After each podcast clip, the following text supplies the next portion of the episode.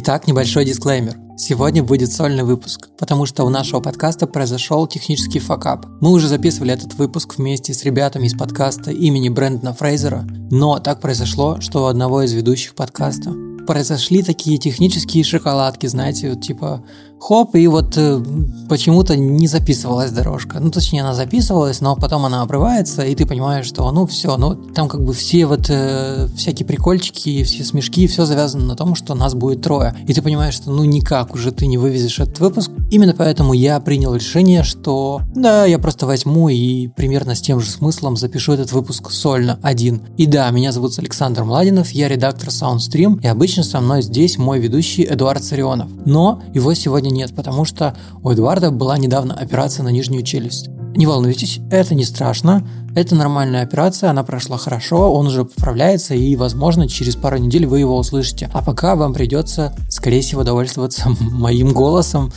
Э, я не знаю, нравится это вам или нет, но у вас нет выбора, так что погнали. Прежде чем я поговорю про темы, которые будут в подкасте, я хочу немного поговорить о прошлом, а именно о прошедшем лете. Рассказывайте, как вы его провели. Вот э, я могу за себя точно сказать, что, ну, мне кажется, я работал очень много этим летом. Я пытался соблюдать карантинные меры, насколько это было возможно, но при этом все равно, конечно же, я их нарушал. Я, кстати, успел неплохо так подзаработать, но при этом очень быстро успел все потратить. Несмотря на это, лето мне все равно кажется таким просранным, наверное, при том, что оно довольно насыщенное. И это все скомкалось из-за того, что был карантин, потом посткарантин. Мне кажется, посткарантин до сих пор длится. И вот в специальных прошлых блоках, которые были для наших luxury подписчиков из ВКонтакте, я рассказывал, что мы с Кристиной ездили на фестиваль «Сигнал 2020». Там мы ночевали в палатках, слушали электронную музыку. Э, ну, короче, много всего интересного. Можете послушать, если занесете нам всего 100 рублей. Вконтакте станете нашими донами, донами, корлеонами. И, но сегодняшний вот этот блок э, начальный я специально сделаю бесплатный, потому что все-таки выпуск сольный. Плюс, чтобы вы понимали, что в каждом выпуске кроются какие-то вот такие маленькие детали. Так вот, сегодня я вам расскажу, как прошла моя годовщина отношений отношений, а именно 5 лет отношений с Кристиной. You know nothing, так как я уже говорил выше, мы этим летом заработали денег, но также стремительно их потратили. И получилось, что когда вот приблизилась наша дата отношений, мы были в, таки, в таком небольшом финансовом кризисе. Именно поэтому мы не стали делать чего-то торжественного, но и не стали сильно как, придумывать велосипед. Мы решили просто посвятить этот день друг другу. С утра мы ходили в кинотеатр на фильм «Новые мутанты», о котором я, кстати, расскажу попозже в подкасте обязательно. А после днем мы уже решили, что приготовим себе клевый десерт. Это был карамелизированный тост с заварным кремом, с бананом и с манго. И мне кажется, что вот одно название уже звучит вкусно, надеюсь. Рецепт я вам говорить не буду, захотите сами нагуглите. Ну и к вечеру мы решили, что мы хотим сходить куда-то, куда мы не ходим обычно. И, короче, Кристина выбрала бассейн, бассейн, который называется «Чайка». А я напоминаю, что это Москва, это 7 сентября, и это 10 градусов вечера, а бассейн под открытым небом. Но, несмотря на это, мы выбрали этот бассейн. Кстати, бассейн крутой, ну, как он был построен в 1957 году. Именно здесь готовились к соревнованиям сборной России по водным видам спорта. Именно в этом бассейне проходили соревнования летних Олимпийских игр в Москве 1980 года. Короче, для Москвы это на самом деле очень культовое место, да и не только для Москвы, а для истории, наверное, в целом, для истории спорта. Но я расскажу вам скорее больше не про бассейн, а про то, какие там были меры предосторожности к коронавирусу. Я, как человек, который первый раз туда пришел, зарегистрировался на стойке и получил браслет для прохода в бассейн. Но, помимо этого, мне сказали, что нужно заплатить еще 200 рублей для прохождения медосмотра, бла-бла-бла. Я подумал, ну окей. Я заплатил 200 рублей, взял квиточек, ну чек и погнал в кабинет. И знаете, как меня осмотрели? Никак. Ну то есть, они меня просто спросили, нет ли у вас хронических заболеваний? Я говорю, нет. А есть жалоба на здоровье? Я говорю, нет. А покажите нам, пожалуйста, свои руки. Я им показываю руки, они мне ставят штампик, и отправляют плавать. Все. На этом все меры предосторожности, при том, что я мог болеть коронавирусом. Не знаю, э, я понимаю, что в бассейне хлорированная вода, но это, мне кажется, вообще ни о чем не говорит. Но опять же, наверное, конечно, я же перед бассейном принимаю душ, Хз. Короче, вот такие меры, но несмотря на это, мне все равно очень понравился бассейн.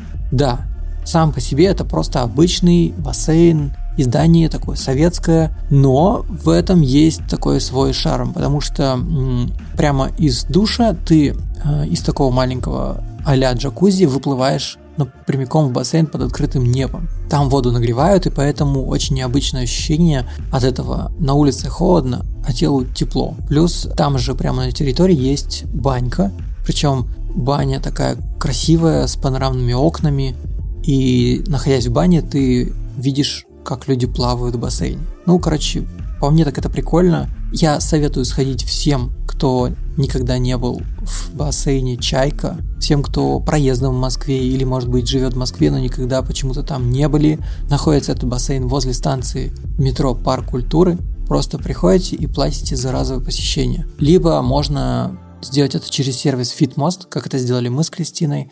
На этом у меня заканчивается вводная часть. Спасибо, что послушали и погнали к выпуску. I am your father. А в самом выпуске я бы хотел рассказать вам про новость, которая меня лично порадовала, то что Netflix наконец-то локализуется и полностью будет присутствовать в России. Я напоминаю, что Netflix появился в России в 2016 году. Я прям помню, как все, кто тогда был готов платить 7 евро, а это такие, знаете, эстеты, эстеты, а это такие, знаете, эстеты, при том, что они все равно заплатили деньги, они брюзжали слюной, что там все на английском языке и ничего для России там нет. Ну да, возможно, пару проектов были, у которых были русские субтитры. Я не говорю про озвучку. Озвучки вообще в начале, на старте никакой не было. И многие спрашивали, в чем вообще тогда смысл Netflix в России. Именно для вас, мои дорогие, я хочу сообщить, что уже в октябре этого года Netflix официально будет присутствовать в России. Что это значит? Это значит, что цены будут в рублях, но Никаких региональных цен не ждите. Минимальная цена 600 рублей, максимальная цена 1000 рублей. Советую просто собрать компашку из четырех человек, сделать семейный аккаунт и пользоваться за 250 рублей, как это делаю я. Также там будет официально присутствовать русская локализация в приложении, и там появится некоторый русский контент. Ну и плюс там будет официальная русская озвучка не только у новых проектов, но и у большинства старых. Например, когда я захотел посмотреть Breaking Bad на Netflix, там не было, к моему сожалению, ни русских субтитров, ни, естественно, никакой русской озвучки. А вот в сериале, например, «Лучше звоните Соло» уже есть русские субтитры. Насчет озвучки э, не берусь утверждать, по-моему, ее не было. Так вот, говоря про Netflix, я на самом деле хочу провести такую некую аналогию с нашим подкастом, что вот Netflix появился 4 года назад, и только недавно, относительно недавно, например, мне кажется, только в прошлом, в середине прошлого года он начал довольно массово, скажем так, приходить в каждый дом обычного россиянина. Я думаю, что когда в октябре он станет полностью русским, он еще больше популяризируется. Также и наш подкаст. Впервые был выпущен выпуск более трех лет назад – и только в этом году он по-настоящему стал заметен для большинства наших слушателей. И я надеюсь, что они, конечно же, будут прибавляться и прибавляться дальше. И вообще советуйте наш подкаст своей маме, папе, сестре, бабушке, своей собаке и вообще всем прохожим, ведь мы только начинаем говорить о кино, сериалах, гикультуре и медиа. Погнали!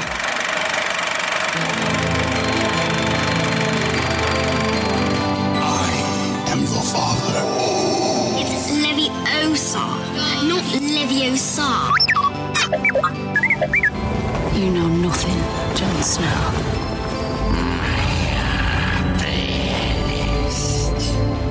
I'll be back. Вы слушаете Pointcast. Знаете, я хотел бы начать обсуждение этого подкаста с фильма «Новые мутанты». И первое, что я хочу сказать, что этот фильм незаслуженно хейтит у нас в России. У него очень низкий рейтинг, хотя на самом деле и на MDB у него тоже не сильно большой рейтинг, но мне в целом фильм понравился. Он типа не классный, но он нормальный. И у него просто был очень сильный производственный ад. Так получилось, что фильм снимался еще во времена, когда снимались параллельно э, Людикс Темный Феникс. Помните такой провальный фильм Тем, Темный Феникс? А, и когда Темный Феникс очень сильно провалился, Fox побоялись выпускать новых мутантов. А потом все, наверное, уже знают о том, что они почти что обанкротились, и Дисней просто решил их скупить вместе со всеми правами на персонажей Люди Икс и не только. Ну, короче, у них очень большая была такая м, интеллектуальная собственность, скажем так. Возможно, возможно, мое мнение такое по поводу этого фильма, потому что я соскучился по супергеройскому кино. Ведь я напоминаю, что последние фильмы Marvel выходили аж летом 2019 года. И это был Человек-паук 2 «Вдали от дома». И после этого ничего больше от Marvel не выходило. И именно поэтому я, наверное, в принципе, доволен этим фильмом, и могу сказать, что он лучше, чем тот же Темный Феникс. Хотя, come on, типа, много чего лучше, чем Темный Феникс. Но я напоминаю еще раз, что у этого фильма был производственный ад. И если бы он, наверное, вышел в свое время, а должен был он выйти в 2018 году, я думаю, что тогда людям еще не приелись вот эти все фильмы и сериалы про суперподростков. Я думаю, что тогда у фильма была бы совершенно другая судьба, и он, возможно, бы собрал какую-то нормальную кассу. А так это просто такое очень, ну, среднее прощальное кино с вселенной мутантов от Fox. Сложно подумать только, ведь на самом деле они же были с нами на протяжении 20 лет. Первый фильм «Люди Икс» вышел в 2000 году, а последний фильм про Людей Икс, ну, про мутантов, скажем так, он вышел в этом году, в 2020. Такое знаменательное событие, знаете ли. Да и актеры там на самом деле нормальные. Та же Мэйси Уильямс, которая играет Арию Старк в нашей любимой «Игре престолов». Та же Аня Тейлор-Джой, актриса, сыгравшая в «Сплите» э, с Маковоем. И потом еще она играла в фильме «Стекло». И в целом она нормальная актриса, у которой, мне кажется, еще большое будущее, и она еще покажет себя в своих будущих сериалах, фильмах, проектах. Также был там и Чарли Хитон, сыгравший в сериале «Очень странные дела». Ну, короче, чтобы вы понимали, актерский состав реально неплохой. Просто вышел фильм, ну вот не в свое время. И всему виной сделка между Фоксом и Дисней. Именно поэтому я, наверное, не буду сейчас прям сильно вас уговаривать идти в кинотеатр на этот фильм, но, по крайней мере, вы можете его посмотреть дома, и я думаю, что на вечерок он вас развлечет, и вы точно об этом не пожалеете.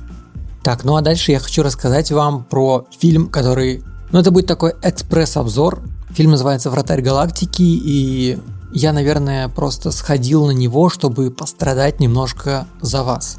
Но начну с того, что там не все настолько плохо, как вы думаете, наверное. Потому что я знаю, что очень многие прям очень-очень плохо относятся к нашему русскому кинематографу. Так вот, там вполне себе есть неплохая идея. Более того, там есть неплохие творческие решения, я бы даже так сказал. Снимали, кстати, фильм 7 лет, чтобы вы понимали. Работали на этот фильм 30 анимационных студий. И я уверен, что не все из них в России были. Я бы даже так сказал, 30 анимационных студий СНГ. Так вот, а, представьте, это будущее 2071 год. Москва в тропических лесах, а Нью-Йорк покрылся льдом. Над Москвой вращается огромный такой инопланетный корабль. Это стадион, на котором проходят зрелищные межгалактические соревнования по космоболу. Кстати, космобол взят из комикса. То есть это не оригинальная э, игра наших русских. Но вроде как сценарий оригинальный и ни у кого не украли. Хотя наши русские этим грешат. Так вот, э, Космобол – это игра, которую, за которой наблюдают все. И более того, в начале фильма, я вам сейчас просто расскажу уже даже немножко со спойлерами, потому что, скорее всего, вы не будете смотреть это кино. Есть два, скажем так, два главных э, персонажа, наверное, этого фильма. Это Черна и Бела, их зовут. Э, Бела, он ученый, э, даже нет, я бы сказал так, они оба ученые, и они между собой противостоят постоянно. Черно такой злодей, который разрабатывает какие-то специальные такие огненные сферы, которые при попадании на какую-либо планету уничтожают все до основания планеты. И Бело для того, чтобы остановить Черно, призывает весь галактический альянс, и они его каким-то образом недалеко от Земли подбивают корабль Черна, в котором находится его лаборатория, естественно. А, кора- корабль Черна, взрыв, э, корабль Черна ударяется о Луну, разбивает Луну. Именно из-за этого, именно из-за этого и меняются погодные условия на Земле, и при этом как бы корабль Черна попадает в Землю глубоко, почти возле ядра Земли. И там его схватывают э, галактический альянс. И после этого, спустя, сколько там, по-моему, спустя 20 лет, после того, как его схватили, на Земле просто все каждый день смотрят космобол. И от э, галактики Земли, как ни странно, все русские. Э, в этом космоболе могут участвовать только специальные люди, которых называют атлеты, и у них есть способность телепортироваться. В команде обычно 4 человека, но в нашей сборной Земли всего 3 человека, и больше таких людей почему-то не рождалось. То есть не было больше людей с способностью телепортироваться. Но, как вы понимаете, э, наш главный герой, его сыграл Евгений Романцев, очень хреново, кстати, сыграл. Хотя я, конечно, понимаю, что когда отвратительный сценарий, там тупо просто нечего играть. Так вот, он оказывается таким, ну, особенным человеком, который тоже на там в возрасте 20 лет открывает в себе способность телепортироваться. И, естественно, его сразу замечают и зовут в сборную по космоболу. И дальше происходят некоторые события, его учат там телепортироваться и тому подобное. Он узнает, что на самом деле космобол это лишь прикрытие для спасения галактики, потому что в космоболе тоже вот такие разряженные огненные мечи, и чтобы их типа полностью разрядить, а, они должны ударить, по-моему, 5 или 6 раз по, этому, по, этому, по этим мечам. Но вместо этих мечей на самом деле они выпускают создание вот этого самого черна из центра Земли. То есть он по-прежнему создает оружие, выпускает его, чтобы разрушить всю планету, но вместо этого они захватывают эти мечи и направляют их на арену вот этого корабля, который называется Адуванчик. И там уже игроки по космоболу бьют по этому мечу и разряжают его. То есть по факту игра это не развлечение, а игра это каждый день схватка со смертью всей вселенной. Ну, точнее, скорее, наверное, их планеты, ну и многих других планет. И получается, что это просто прикрытие для спасателей Земли. Вот такая вот задумка, по мне так на самом деле довольно реально оригинальная задумка, но очень хреновое исполнение, как это часто у нас бывает в России, хреновое исполнение, хреновый сюжет, ну, то есть даже я бы не сказал сюжет, а хреновые сценарии. Вот там играет та же самая Виктория Агалкова, которая сыграла тоже, можно сказать, одну из главных ролей. И она тоже, ну, отвратительно играет, потому что, ну, сценарий хреновый. Поэтому и она деревянная. При том, же, при том, что она же играла в сериале «Эпидемию», и она там играет, ну, намного лучше. Но опять же, это не какой-то прям супер сверхуровень. Но она еще молодая актриса, и я думаю, у нее все впереди. Поэтому, что я могу сказать? Точно не идите, опять же, в кинотеатры на это кино, но оно такое семейное, поэтому если вы хотите просто потом как-нибудь дома посмотреть что-то вечерком из разряда «давай-ка посмотрим, что там наши русские умеют снимать», вполне, вполне можно посмотреть на один вечер этот фильм. Вот, наверное, как-то так. Так, ну и последний по счету, но не по значению, фильм, который я хочу сегодня обсудить. Конечно же, «Довод», фильм от создателя и творца, которого многие называют гением, и при этом это не Кадзима, а, хотя я, кстати, не называю его гением, но при этом я не могу согласиться с тем, что тем, кто любит кинематограф на чуть более высоком уровне, чем просто любительском, тем, кто хотя бы знает пару имен актеров и начинает запоминать фамилии режиссеров, так или иначе надо ознакомиться с фильмографией Кристофера Нолана. И «Довод» — это новый фильм, последний на данный момент от режиссера Кристофера Нолана. Я, кстати, к своему стыду так и не посмотрел его фильм «Дюнкерк», который был до этого. А, Фильм «Довод» очень сложный. я не знаю, мне, я просто подумал сейчас, как бы мне описать фильм «Довод» так, чтобы не проспойлерить, но с другой стороны там нечего спойлерить, но описать вот таким образом, чтобы он был понятен, но и типа не слишком упрощать, потому что это нереально. Ну то есть если я буду слишком упрощать, скорее всего я не донесу весь смысл фильма. Короче, есть, есть агент, он главный герой, у него вообще нету имени, его ни разу по имени не называют. Он просто протагонист. Его играет Джон Дэвид Вашингтон. Играет он к слову, хреново. Почти весь фильм с одним и тем же фейсом, который меня бесил, если честно, но об этом попозже. Этот главный герой попадает э, в какую-то передрягу, и он, короче, агент ЦРУ, он попадает в передрягу, никого не сдает, и после этого его вербуют в организацию, которая называется «Довод» или в оригинале «Теннет». Дальше э, ему рассказывают, что есть некая организация, которая в будущем уничтожит мир в прошлом, потому что так или потому что у них появились технологии, которые позволяют инвертировать время, предметы и много чего еще. То есть отправлять их в прошлое посредством отматывания не знаю, их жизненного цикла. Наверное, как-то так. Короче, я же говорил, это будет сложно объяснить, но вот как-то так. Весь фильм, он построен, в принципе, на том, что есть герои, которые из конца фильма идут в начало фильма, а есть герои, которые идут из начала фильма в конец. И чтобы вас сильно не запутать, а, первую половину фильма, в принципе, смотрится вообще отлично и более-менее все понятно. При том, что там дико пафосные диалоги. Вот реально, ну никто так не разговаривает, как разговаривают в фильме «Довод». Плюс ни одного действия или диалога в фильме нету просто так. Там все работает на то, чтобы двигался вперед сюжет. И это на самом деле даже немножко бесит, потому что такое ощущение, что у людей вообще нет своей жизни, все работают на сценарий, все работают на того, чтобы продвинуть вперед сценарий.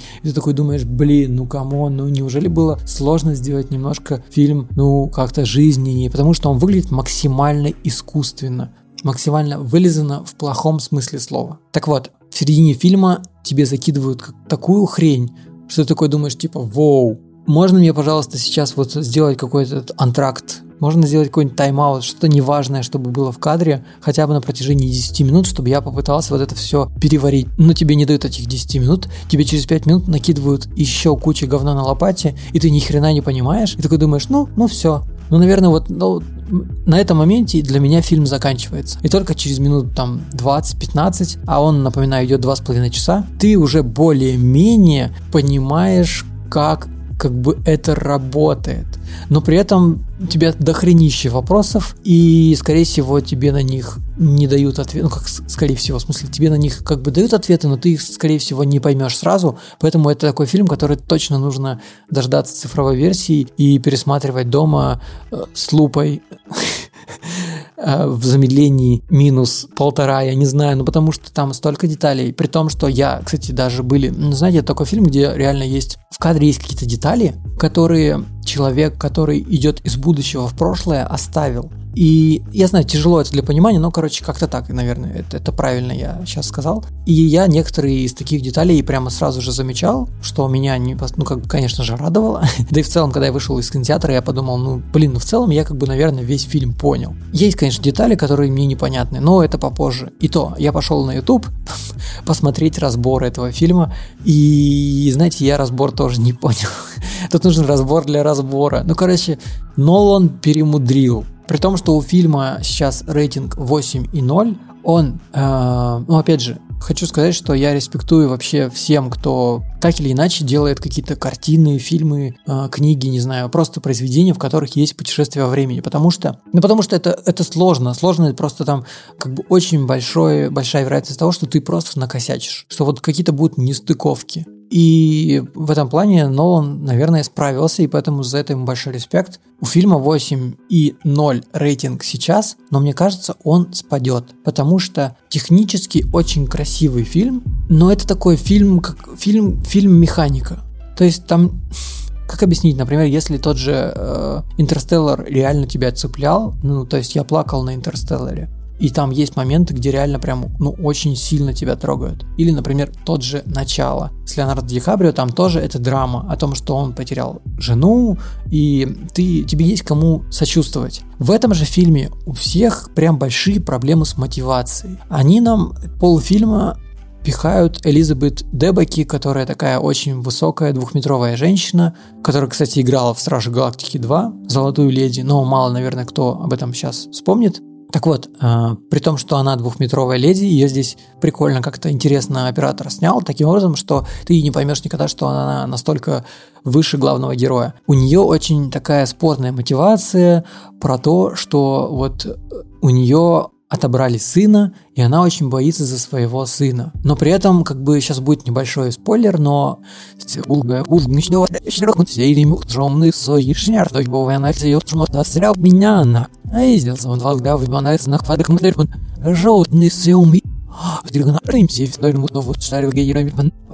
Или главный злодей.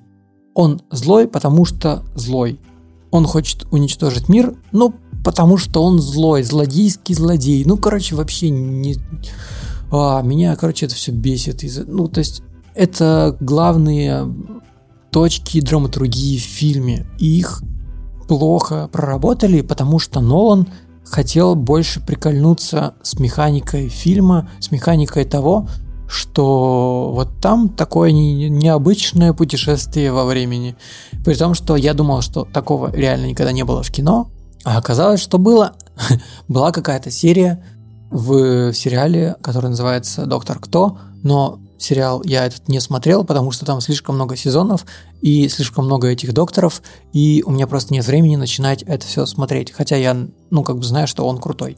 Так вот, более того, это была какая-то очень проходная серия, и вот на базе проходной серии Нолан решил, наверное, снять вот такой свой фильм. Короче, у меня очень такие двойственные впечатления от этого фильма. Из хорошего могу еще отметить, что в фильме очень крутая музыка. Она очень интересно сделана, и музыка, вот на самом деле прислушивайтесь к музыке, музыка отражает то, что сейчас будет происходить в фильме. Потому что в конце, например, есть сцены, где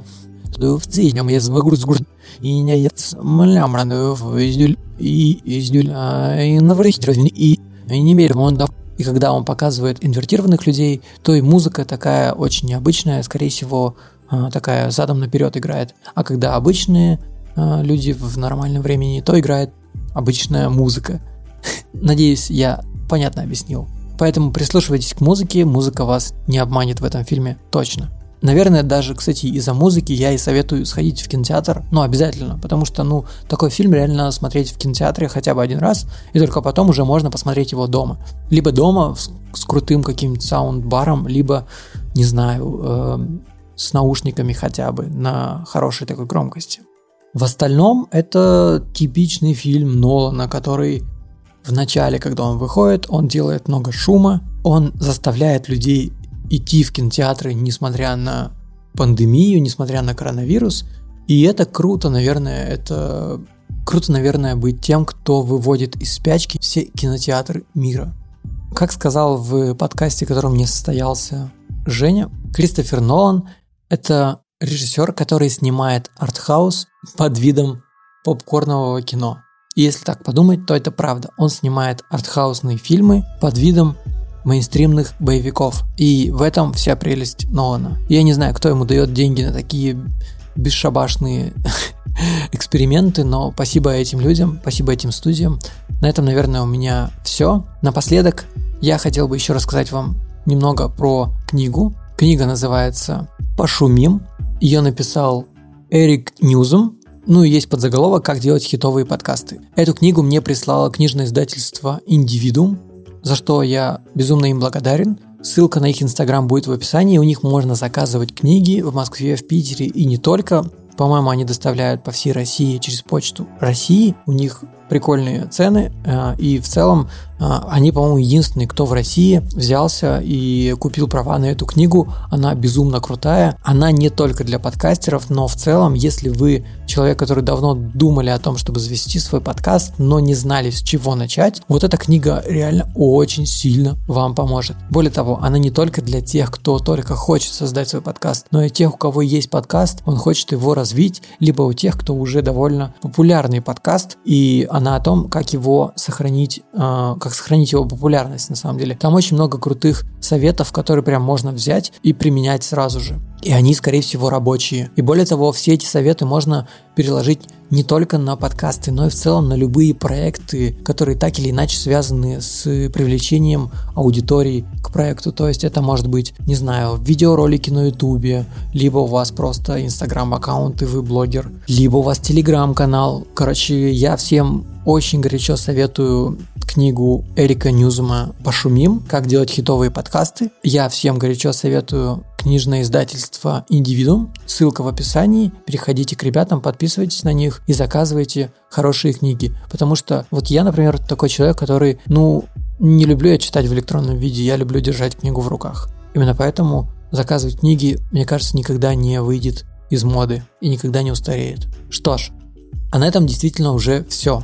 Я напоминаю, что с вами был я, Александр Младинов, редактор SoundStream. У меня уже очень сильно болят мои голосовые связки, потому что, ну, знаете, я очень давно не записывал сольные подкасты, и вот так вот э, на протяжении 40 минут говорить в микрофон без перерыва очень-очень сложно. Если вы хотите поддержать наш подкаст и выразить свое спасибо за то, что я вот так напрягаю свои голосовые связки, вы можете это сделать при помощи лайков там, где вы слушаете этот подкаст, скорее всего, ВКонтакте, либо если вы в Apple подкастах, то поставьте нам, пожалуйста, 4 звезды. Ну ладно, можно и 5, что уж там. Можно написать в отзывах, как вы провели свое лето. Либо просто, не знаю, пришлите мне с эмодзи банана или персика или арбуза. Арбуз. Да, мне кажется, арбуз довольно летний фрукт. Если вы в кастбоксе, то пишите также свои комментарии, и там я могу на них отвечать. И не забывайте о том, что нужно посоветовать этот подкаст бабушке, дедушке и всем прохожим. А на этом у меня все. До встречи в будущем. Пока.